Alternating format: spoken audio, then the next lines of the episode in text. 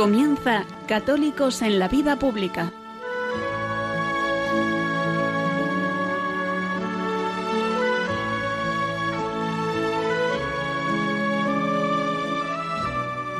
Un espacio dirigido en Radio María por Luis Zayas.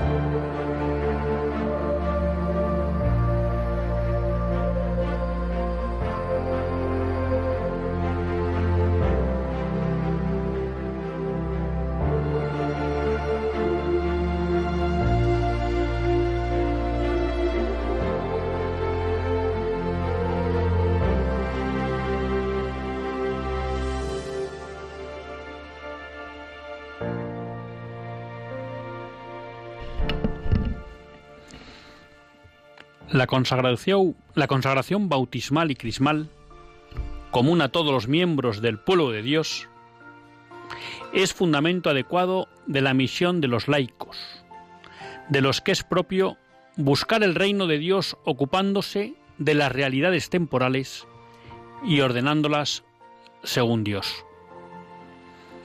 Los ministros ordenados, además de esta consagración fundamental, reciben la consagración en la ordenación para continuar en el tiempo el ministerio apostólico, que podríamos decir que consiste en el magisterio, en la celebración de los sacramentos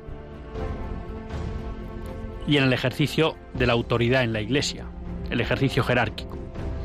Las personas consagradas que abrazan los consejos evangélicos, de alguna manera testimonian la vida practicada personalmente por Jesús y propuesta por él a sus discípulos.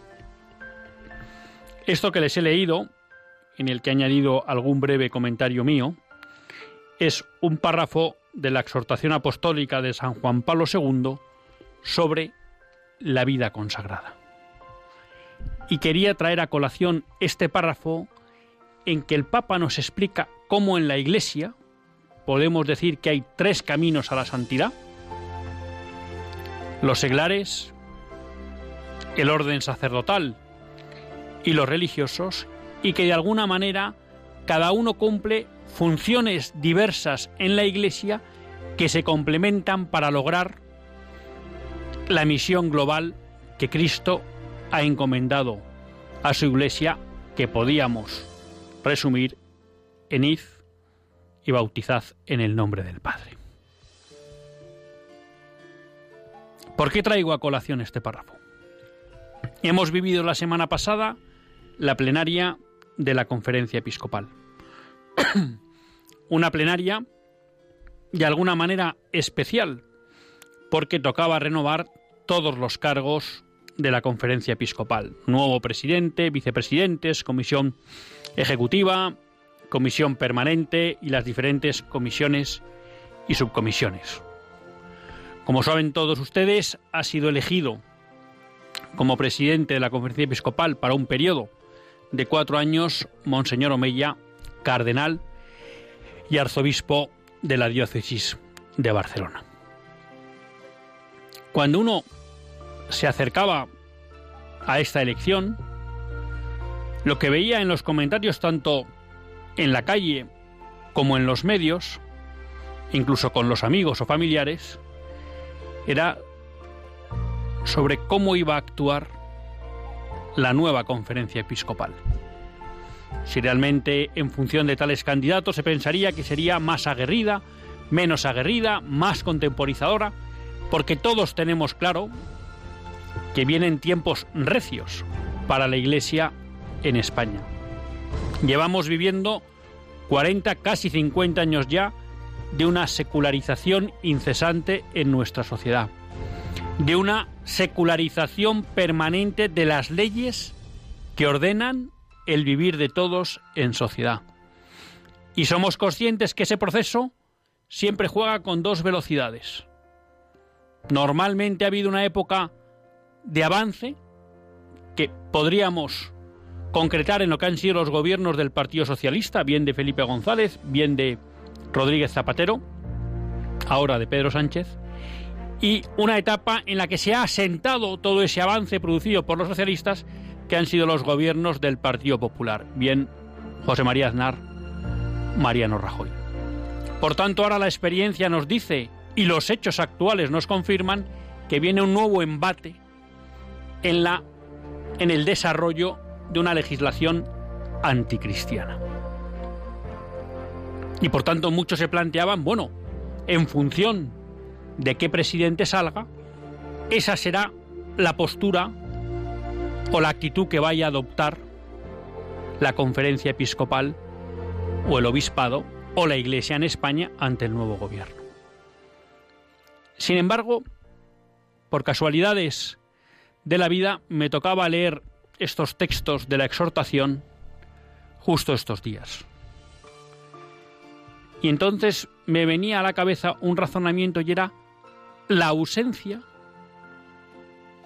de responsabilidad respecto de los seglares, de los laicos españoles, en cuanto a cuál es su papel en la vida social y en la vida de la Iglesia. San Juan Pablo II nos lo recuerda claramente. Lo propio de los laicos es buscar el reino de Dios ocupándose de las realidades temporales y ordenándolas según Dios. Es a los laicos a los que corresponde ordenar la realidad temporal según Dios. Y dentro de ese ámbito entra la legislación, la vida política, la vida pública. Y sin embargo, cuando uno atiende a todas estas conversaciones, da la sensación que los españoles queremos dejar esta labor solo a los obispos. Y parece ser que todos estamos esperando a ver qué paso dan para seguir nosotros detrás. Cuando a lo mejor si cayéramos en cuenta de cuál es nuestra responsabilidad como seglares católicos comprometidos con el bien común, en muchas de las batallas que va a plantear a nivel de legislación el gobierno, a quien corresponde llevar la iniciativa es a los seglares. Porque si no parece que estamos cayendo en ese clericalismo que tantas veces critica el Papa Francisco. Porque ni los sacerdotes están para meterse allá donde a los laicos les corresponde actuar, ni los laicos en su propio ámbito están solo para seguir las consignas de obispos o de sacerdotes, sino que les corresponde una sana iniciativa. Una sana iniciativa que no puede ser independiente, autónoma de los principios que desarrolla y que define la doctrina social de la Iglesia. Y por tanto siempre habrá que estar a la guía de nuestros obispos para no desviarnos de esos principios que marca la doctrina social de la Iglesia en las propuestas y acciones que queramos llevar a cabo.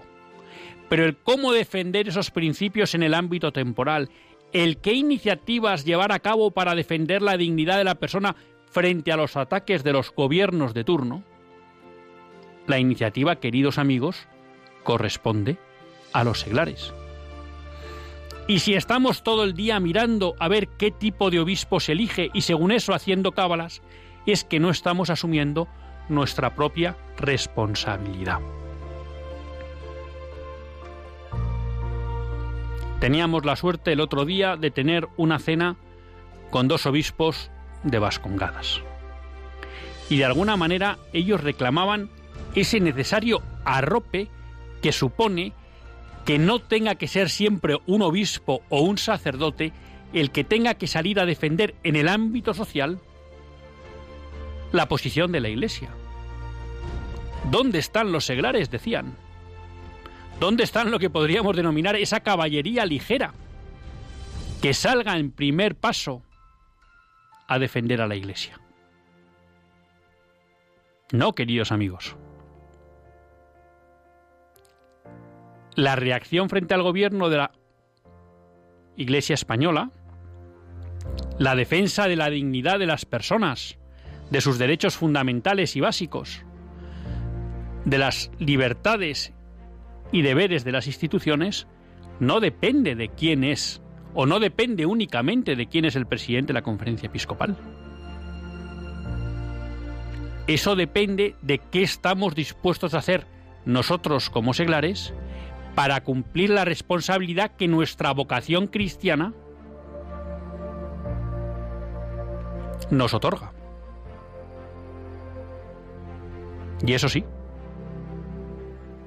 además de eso, trataremos de apoyar y de arropar a aquellos obispos que para este nuevo cuatrienio han sido elegidos por nuestros obispos. Pero que eso no sirva de excusa para hacer dejación de nuestras responsabilidades, de las responsabilidades propias de nuestra vocación.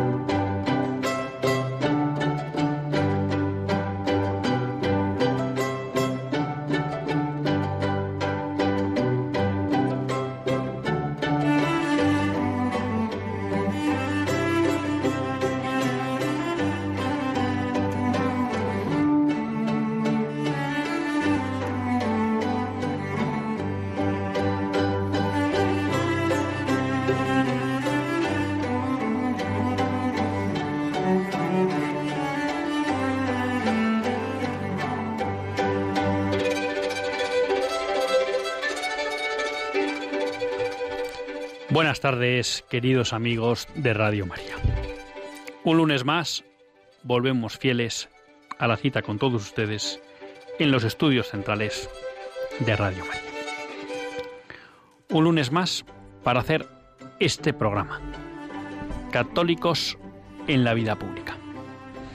Programa que, como todos ustedes saben, quiere ser una reflexión pausada sobre la actualidad nacional e internacional una reflexión que tratamos de hacer siempre desde la óptica del magisterio de la Iglesia y su doctrina social. Una Iglesia que saben todos ustedes que no nos cansaremos de repetir, que es madre y maestra, porque así lo es y además lo sentimos. Un lunes más tiene la suerte de compartir esta hora de radio con todos ustedes Luis Zayas, que es quien ¿Quién les habla.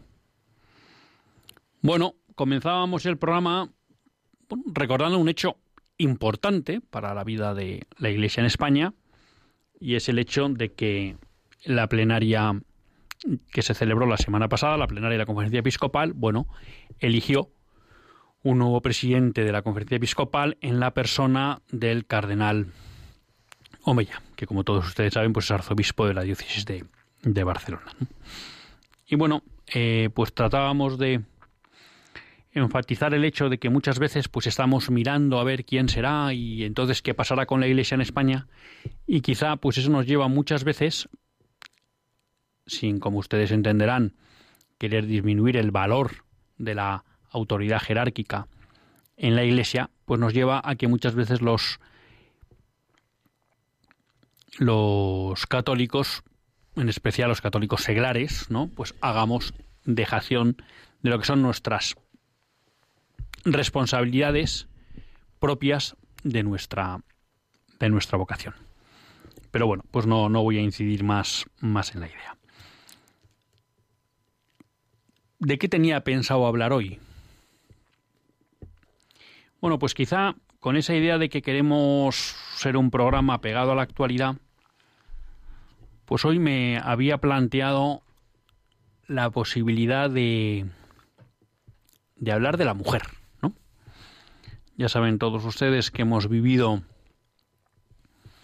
el día 8 de marzo, que creo que está declarado algo así como el Día Internacional de la Mujer, o algo así, porque si les soy sincero me, me cuesta tanto todos estos eh, falsos debates, pues que a veces no los sigo al detalle, pero bueno, creo que el 8 de marzo ahora es el día el día de la mujer, ¿no? Y bueno, pues eh, se producen manifestaciones, manifiestos, reivindicaciones y también, como no,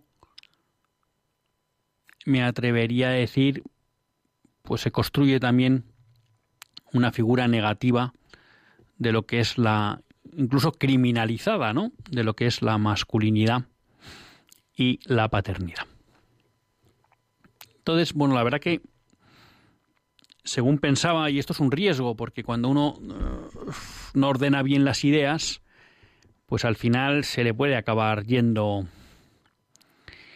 el programa sin haber dicho nada. Pero bueno, quería tocar yo pues diferentes aspectos de toda esta cuestión, porque a mí me parece que es una cuestión nuclear en la configuración de la sociedad que viene y que en buena medida de cómo demos esta batalla desde el ámbito cristiano, pues va a depender mucho qué mundo se viene configurando, ¿no? Porque aquí eh, tampoco lo podemos negar, pues todos somos hijos de nuestro tiempo y en buena parte eso también nos afecta, ¿no? A la hora de enfrentar retos o planteamientos que nos presenta el mundo actual, el mundo moderno.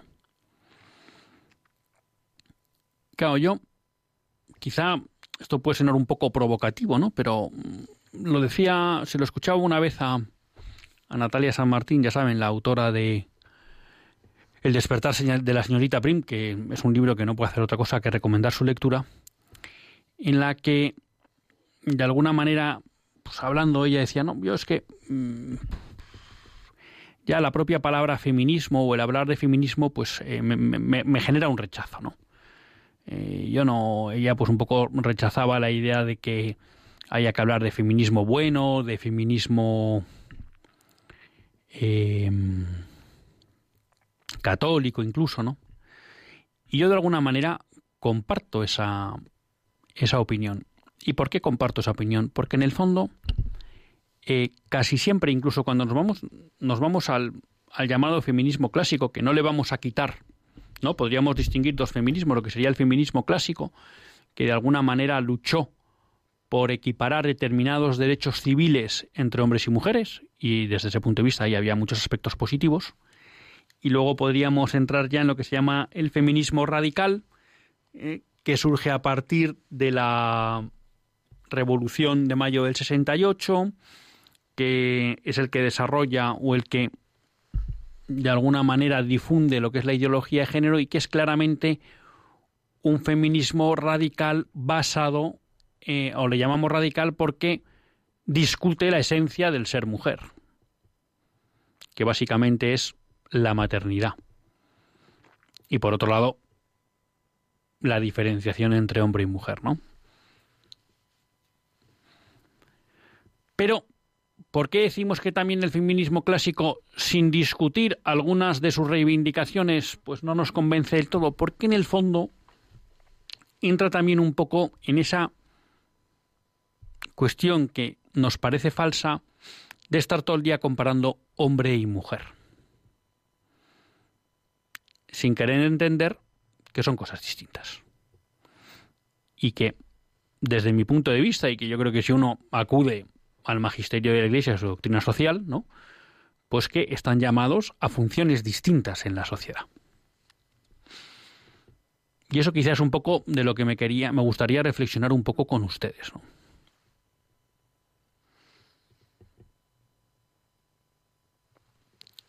¿En qué sentido? Yo creo que un tema que hay que tener siempre presente es que en la medida que cualquier reivindicación de la mujer no tenga como centro la vida familiar, no tenga como centro la maternidad, la educación de los hijos, es un falso programa. Y alguien puede decir, ah, bueno, pues esto ya lo que nos está hablando es de que la mujer tiene que estar todo el día en casa. No, no estoy hablando de eso. Lo que estoy hablando que es que me parece a mí que la concepción del hombre y la mujer gira en torno a una vocación que Dios puso en ellos, que es la llamada a la comunión y a ser uno.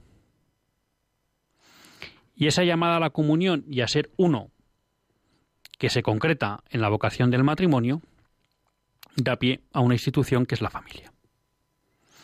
Y por tanto creo que cuando como católicos miramos el papel que corresponde al hombre y la mujer en la sociedad, lo tenemos que hacer siempre desde la óptica familiar.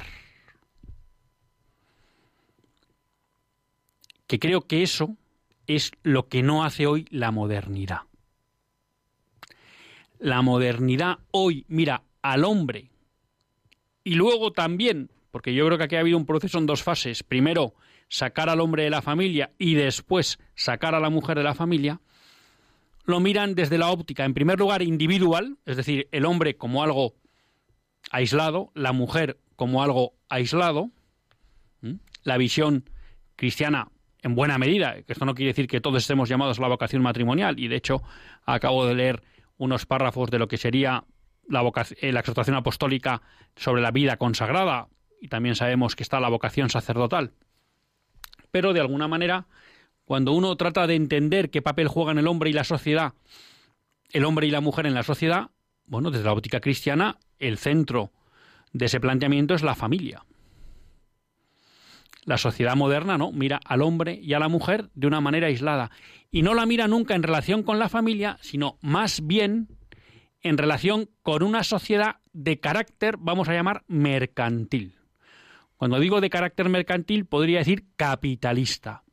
Es decir, en cuanto a qué aportan a la generación de riqueza, de riqueza material.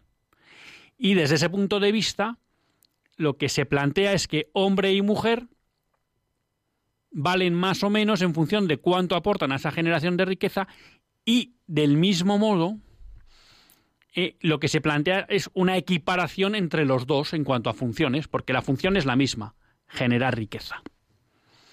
Y de alguna manera, el conseguir una vida plena, el ser una vida aprovechada, pues está siempre en relación con esa, vamos a llamar, resumiéndolo mucho, generación de riqueza o aparte a la generación de riqueza.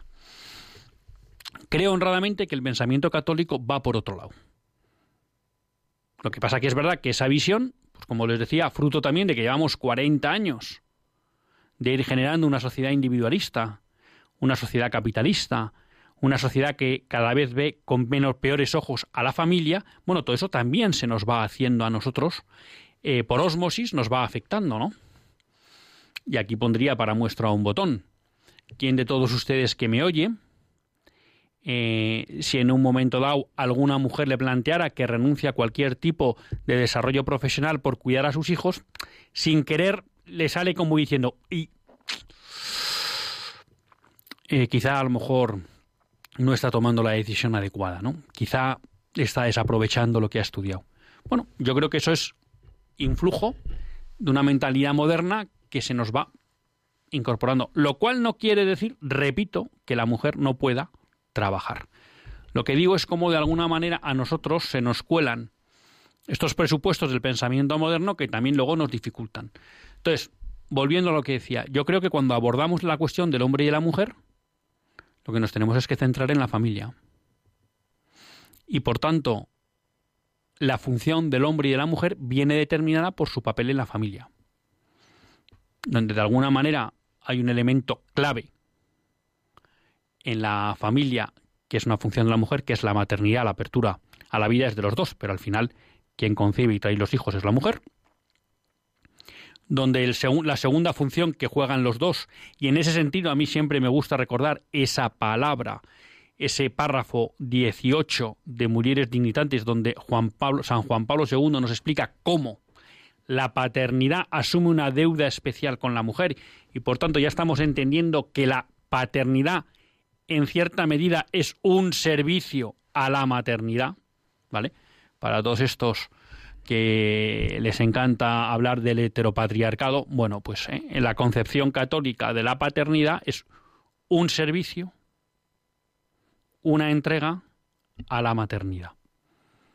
¿Vale? Porque todo hombre es consciente de que la maternidad tiene un coste para la mujer que para el hombre no supone la paternidad y por tanto eso de alguna manera lo que hace es que el hombre, la paternidad se ponga al servicio de la maternidad. Ese es el concepto católico de paternidad, ¿no? Obviamente, por tanto, aparece una primera función fundamental en la mujer, la maternidad. Un segundo de los dos, el cuidado de los hijos, la educación de los hijos. Que es verdad que en las etapas más tempranas juega un papel más fundamental la mujer. Y que luego de alguna manera, bueno, pues eso se va equiparando, incluso pues hay expertos que dicen que en los últimos años de la adolescencia, pues a veces tiene hasta más peso eh, el padre respecto de la madre, ¿no? Sobre todo a nivel de cierta autoridad ante los hijos. Bueno, pues esa es la segunda función de los padres. La primera, como nos diría el Génesis, creced, multiplicaos. Yo creo que lo he comentado alguna vez con ustedes, ¿no? En un libro de Edith Stein de la mujer, a mí me sorprendió la insistencia que hacía en esta cuestión, ¿no? Decía, es un mandato divino y aquí de alguna manera eh, ella entendía que estaba la clave de la mujer, ¿no? El ser propio de la mujer, en esa maternidad que hacía posible ese segundo mandato que es divino, que es el multiplicaos. Bueno, entonces a partir de ahí empezamos a configurar. Segundo elemento, la educación. Bien, y hay un, junto con la educación, hay un elemento básico que es el sostenimiento de esa familia. Y por tanto, el trabajo, el trabajo fuera de la familia, es algo que está supeditado al sostenimiento de la familia. Eso quiere decir que el padre, ¿por qué sale el padre y no la madre? Bueno, porque se entiende que sobre todo en los años en que los hijos son pequeños, la mujer juega un papel más importante en la educación y es más necesaria y más menos sustituible en casa, más insustituible en casa y por eso sale el padre. Pero el padre no sale a pasárselo bien. El padre lo que tiene que salir es a obtener el sustento necesario para la familia. Y cuando eso ya está, lo que tiene que hacer es volver a casa. Volver a casa a apoyar la función de la madre y a ejercer la función propia de la paternidad. Y esa es la configuración de una familia cristiana. Y en el fondo lo que trasluce en el, vamos a decir así, si el hombre desarrolla bien su función y la madre desarrolla bien su función, es si son buenos padres o madres. No si son grandes o no directivos, o no si traen mucho o poco dinero a casa. Bueno, poco si no es necesario, no es suficiente para sustentar a la familia, sí, pero ya una vez que hemos cubierto la necesidad, a partir de ahí no entra en valor cuánto se trae para casa. Efectivamente, habrá momentos o pueden darse situaciones en que el sostenimiento de la familia supondrá o que el padre tenga que estar mucho tiempo fuera, más del deseable, porque a lo mejor si no, no se puede sostener la familia, e incluso habrá momentos en que la madre también a lo mejor tenga que salir de casa, porque no se es capaz de sostener a la familia con un solo sueldo. Bueno, pero todo eso está hecho en función, la visión católica es que todo eso se hace en función del bien de la familia. Y alguien puede decir, bueno, y, vamos a decirlo así, ¿no? De una manera un poco eh, llana. Y entonces no se puede trabajar por, vamos a llamar, por gusto. Pues sí, está muy bien. Y habrá gente que le guste desarrollar determinados trabajos y habrá hombres o mujeres que tengan eh, más vocación por tener un empleo y desarrollar ahí determinadas capacidades. Y todo eso está bien. Y la óptica cristiana la ve bien. Siempre y cuando eso no suponga menoscabo de las funciones de padre y madre. Siempre y cuando eso no suponga desatención de la familia. Y creo que esa es la visión católica del papel del hombre y la mujer en la sociedad. Sí, a partir de ahí, efectivamente, luego esa familia se abre hacia afuera y esos padres, e incluso luego los hijos, pues podrán desarrollar otro tipo de actividades. Esa es la visión. Esa visión desde mi punto de vista, no aparece en ninguna de las reivindicaciones del feminismo. Porque siempre lo que nos están planteando es una igualdad del hombre y la mujer fuera de la familia, en la sociedad, sin tener en cuenta la misión principal de hombre y mujer, que es ser, que es la paternidad y la maternidad. Por eso creo, y comparto esa idea de decir que, bueno, es que mm, en el fondo creo que desde el ámbito católico no hace falta hablar de feminismo. Lo que estamos hablando es de las funciones del padre y de la madre. Don't ask me how I'm doing if you don't want to know. I stayed up too late, woke up late, oh, you know how it goes. Everything's fine as long as you, long as you don't look in my eyes. It's all going just so perfectly wrong.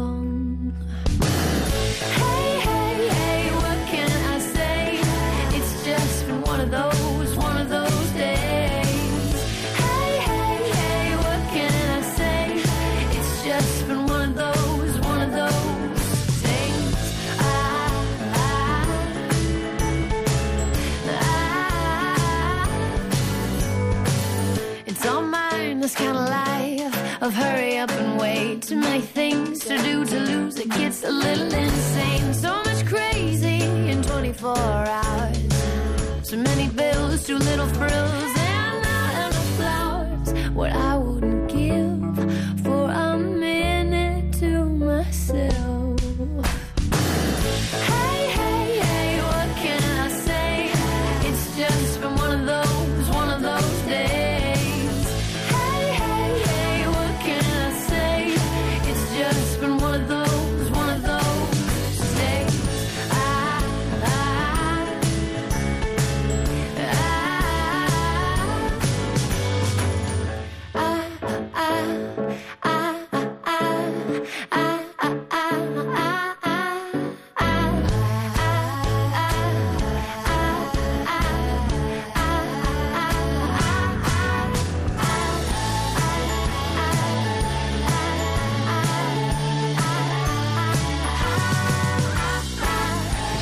las 8 y 34 minutos en la península, 7 y 34 en nuestras queridas y desconocidas Islas Canarias, continuamos en Católicos en la Vida Pública en compañía de Luis Sayas.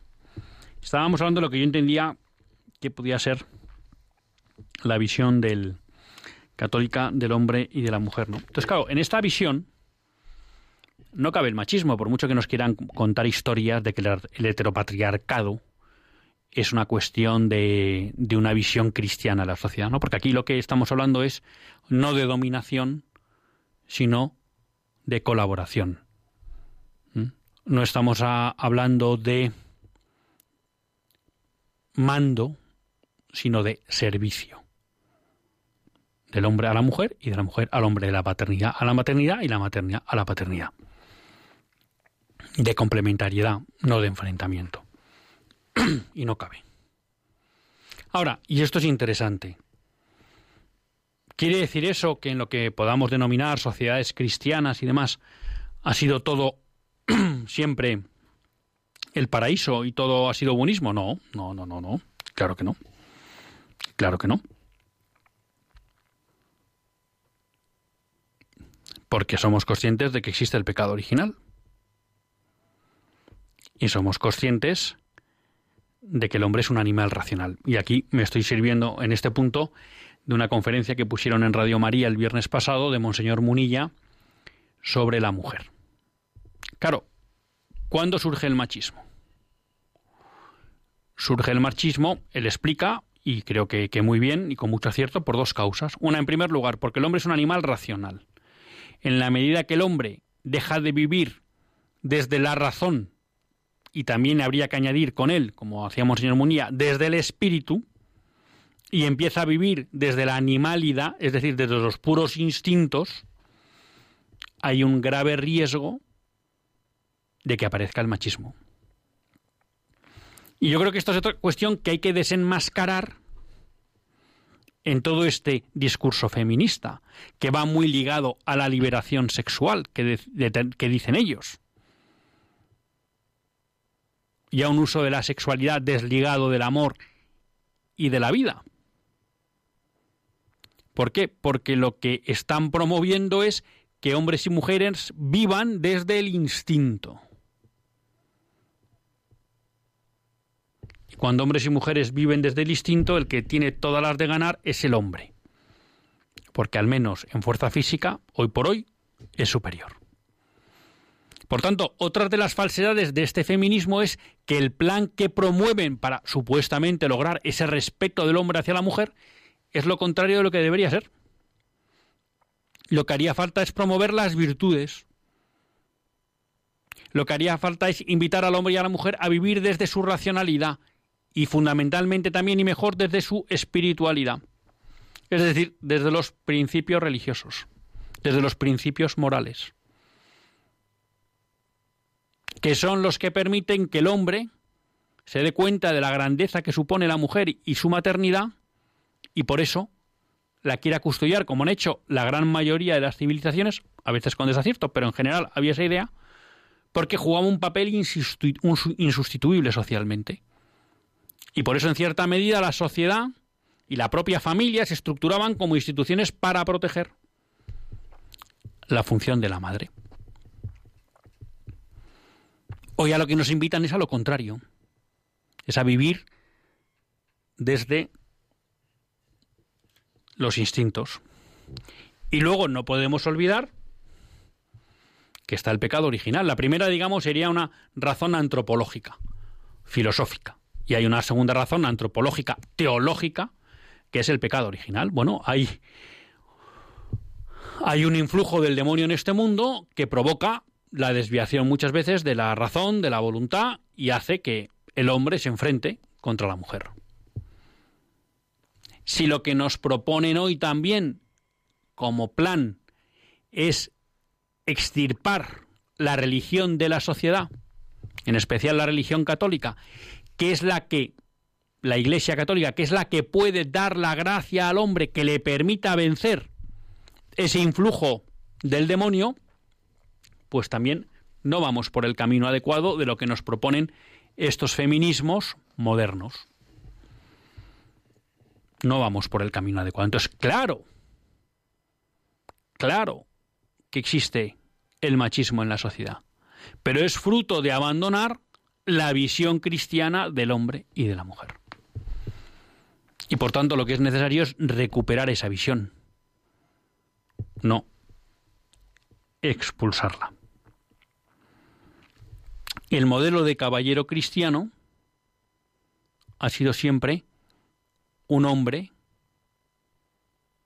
que reverencia, que respeta, que protege, que defiende a la mujer. Ya sé que esto hoy en día sienta mal, ¿no? A mí me ha pasado alguna vez, bueno, pues que alguna chica pues se ha enfadado por dejarle pasar en una puerta, ¿no? Porque entendía que era una deferencia que no tenía sentido. Bueno, bueno, pues toda la vamos a llamar las costumbres sociales desarrolladas en el cristianismo estaban en la línea de hacer patente en todo momento esa especial devoción y respeto que merecía la mujer en la sociedad. Claro, el hecho de que la óptica cristiana se centre en el papel del hombre y la mujer en la familia tiene mucha importancia. En esto no soy muy experto, pero bueno, les comento algunas cosas pues que en algún he podido leer un poco de pasada o en algunas o en algunas lecturas y conferencias, ¿no? cuando nosotros miramos hacia atrás, en buena medida, en, sobre todo en la Edad Media, ¿eh? el peso que tenía la mujer en la familia y los derechos, vamos a llamar, jurídicos que tenía la mujer eran muy altos. Eso que podemos pensar que es que el hombre disponía de la propiedad, ¿no? Porque la propiedad no era individual, era en buena medida familiar. ¿Mm? Y muchas veces no se podía disponer de las propiedades sin el beneplácito de la mujer. Por tanto, al margen de las desviaciones y errores que hubiera, en la sociedad cristiana la mujer no era una mujer, vamos a llamar que era un cero a la izquierda, sino que tenía mucho peso en las decisiones familiares y en las decisiones sociales. Podemos hablar de mujeres que han tenido peso en la iglesia, en las letras, en la educación, en, en el gobierno. Nos podríamos ir al ejemplo de siempre majestuoso de Isabel la Católica, pero ha habido muchas mujeres con peso a lo largo de la historia de la cristiandad muchas santas también. Bueno, ¿cuándo se rompe eso? Bueno, a mí me sorprendió leyendo cuestiones sobre el feminismo cómo algunas feministas españolas destacaban en buena medida cómo es con la Revolución Francesa cuando se produce una involución del papel de la mujer en la sociedad, vamos a llamar en la vida pública. No solo política, sino en la vida pública. Y que de alguna manera queda relegada a un segundo plano respecto del hombre. Fíjense ustedes, con la Revolución Francesa, que supuestamente venía a liberar. Es decir, con la destrucción del orden cristiano que supone la Revolución Francesa, en buena medida, ¿eh? esto me sorprendió, porque lo, lo descubrí leyendo cuestiones sobre el feminismo y cómo algunas feministas achacaban ¿eh? cómo la Revolución Francesa y los revolucionarios provocaron un ostracismo social de la, de la mujer. ¿Pero por qué? Porque ya también la institución familiar empieza a no contar. Y también lo que empieza a contar es, es el individuo.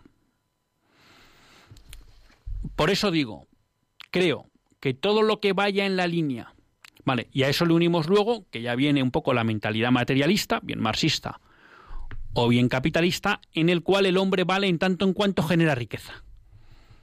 Y ahí será un segundo paso, y es que, claro, mmm, en primer lugar, se prioriza que el papel fundamental del hombre no es la familia, sino que es su papel, vamos a llamar, en el ámbito económico-social, y con eso se consigue sacar al hombre de casa, y se produce ahí una desviación, porque ya muchas veces está fuera de casa, no porque sea necesario para el sustento de la familia, sino porque es necesario para su desarrollo personal, su prestigio social, su prestigio económico, que lo construye fuera de la familia. Y luego, ya en el, sobre todo a finales del XIX eh, y, siglo XX, lo que se propondrá es que la mujer también, para tener un reconocimiento, tiene que salir de casa. Y tiene que salir de casa al mundo del trabajo.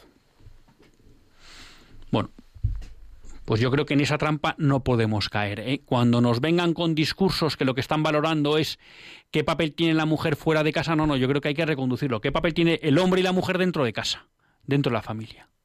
Y luego, efectivamente, lo que no tiene por qué haber es, eh, vamos a llamar, desigualdades sociales injustas. Pero todo lo que sea en la línea de que la mujer tiene que poder aportar tanto a la riqueza, a la generación de riqueza, como el hombre, Creo que es un debate falso y por ahí nos equivocamos. Todo aquello que vaya en la línea de que la mujer y el hombre donde de verdad se desarrollan es fuera de la familia y es en el ámbito del trabajo en el ámbito social, pues creo que también es un elemento tramposo. Entiendo que esto para nuestra mentalidad cuesta, pero, pero creo que ahí podemos descubrir la trampa de los discursos modernos. Y repito, eso no es incompatible con trabajar fuera de casa. Pero que esto es así es tan claro como que cuando se habla de conciliación, y aquí hay también una idea muy intuitiva de Monseñor Munilla, cuando él dice que no es lo mismo un empleo que un trabajo. Porque hay muchas mujeres, y también hombres, que en su casa trabajan muchísimo. Y hay muchas mujeres que han decidido trabajar en casa solo y que ahí trabajan muchísimo. Entonces una cosa es trabajo y otra cosa es un empleo. Y la trampa del mundo moderno es decirnos que si no tienes empleo, vamos a decir que no adquieres una dignidad superior. Y la trampa está en que cuando se nos habla hoy de conciliación, en buena medida es una conciliación de hacer compatible la vida familiar con el trabajo. Cuando el principio debería ser al revés, es que el trabajo sea compatible con la vida familiar, que no, parece lo mismo, pero no es exactamente lo mismo. Y pongo un ejemplo, que no doy los nombres porque yo no estuve presente, me lo contó un amigo, pero no me gusta eh, poner nombres, ¿eh? pero un alto directivo de un famoso bufete español, en una convención con más de mil abogados, él se plantea, ¿qué podemos hacer nosotros para ayudar a las mujeres en su papel de madres? Y su respuesta fue congelar óvulos, pagar para que puedan congelar sus óvulos. Y así, una vez que han desarrollado su carrera profesional, como posiblemente se les ha pasado el plazo biológico para ser madres, puedan ser madres disponiendo de los óvulos congelados. Oiga usted, usted está haciendo compatible su despacho con la maternidad. No la maternidad con trabajar en su despacho. Es que es un planteamiento totalmente al revés.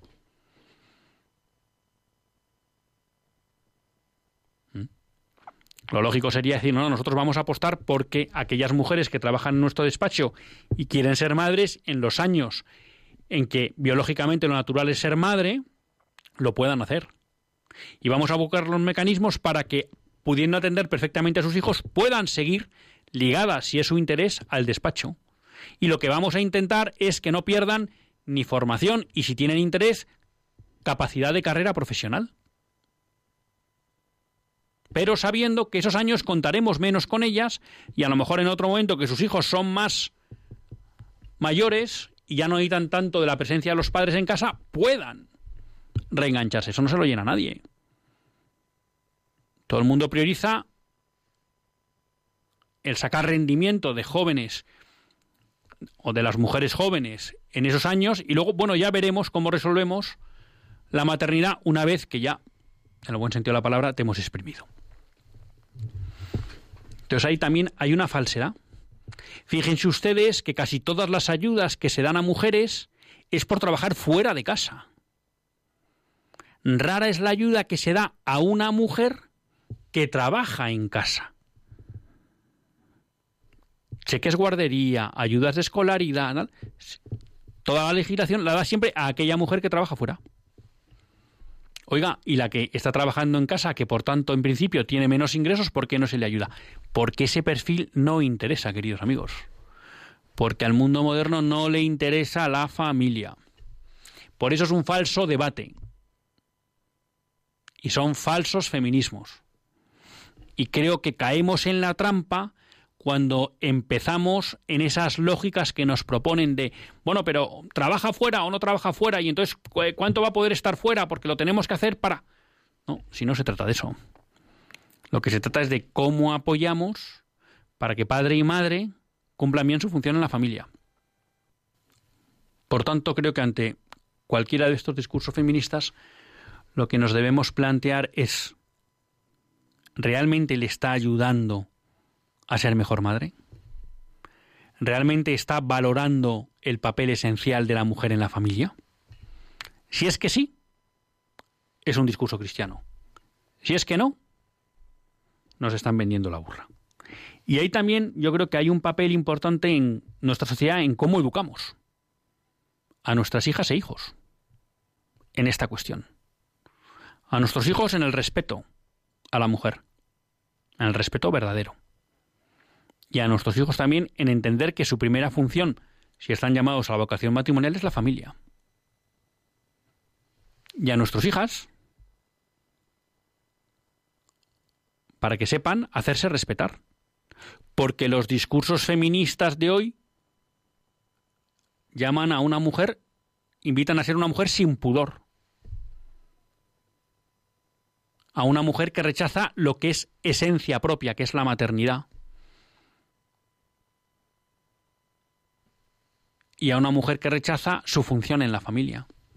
Entonces tenemos que enseñarles a valorar, a respetarse, a respetar su cuerpo, a que valoren la maternidad y a que valoren la familia. Y sean conscientes que si esa es su vocación, ese es su primer. Y a partir de ahí se construirá la vida como se tenga que construir, pero desde ese núcleo prioritario, ¿no? Y ahí juega un papel esencial también eh, la escuela en apoyo a las familias, ¿no? Y es una pelea dura porque la mentalidad del mundo moderno se nos mete. Bueno, y esto no quiere decir eh, que haya que ser padres y madres igual que en el siglo XVII, no. ¿Mm? Porque si algo no tiene la doctrina social de la Iglesia es que los principios se mantienen, las aplicaciones concretas varían en función de la época y de las necesidades. Pero los principios se deben mantener. Me quedaría alguna cuestión más para comentarles. E incluso tenía aquí pues una serie de noticias que quería compartir con ustedes sobre cómo van los debates a nivel internacional en diferentes aspectos que nos afectan a los cristianos, ¿no? Como es el, el derecho a la vida, como es la secularización de la sociedad y la presencia de Dios, por ejemplo, en las leyes, y también eh, la persecución religiosa. Simplemente, bueno, pues me quedo con ellas para el próximo lunes y, y se las comento. Sé que no les he dado paso, pero si les soy sincero, hoy voy con un poco de prisa y por tanto voy a cerrar un poco antes, lo cual Javier me va a agradecer porque siempre le, le agoto el tiempo y casi no le doy tiempo a que entre el nuevo programa pero bueno, tengo, tengo un compromiso y no he querido dar paso porque no les podía atender adecuadamente. El lunes que viene me comprometo a poder dar tiempo suficiente ya, si les parece pues conveniente, también hablar de las cuestiones que hemos tratado en este programa. Hasta el próximo lunes, si Dios quiere, que Dios les bendiga.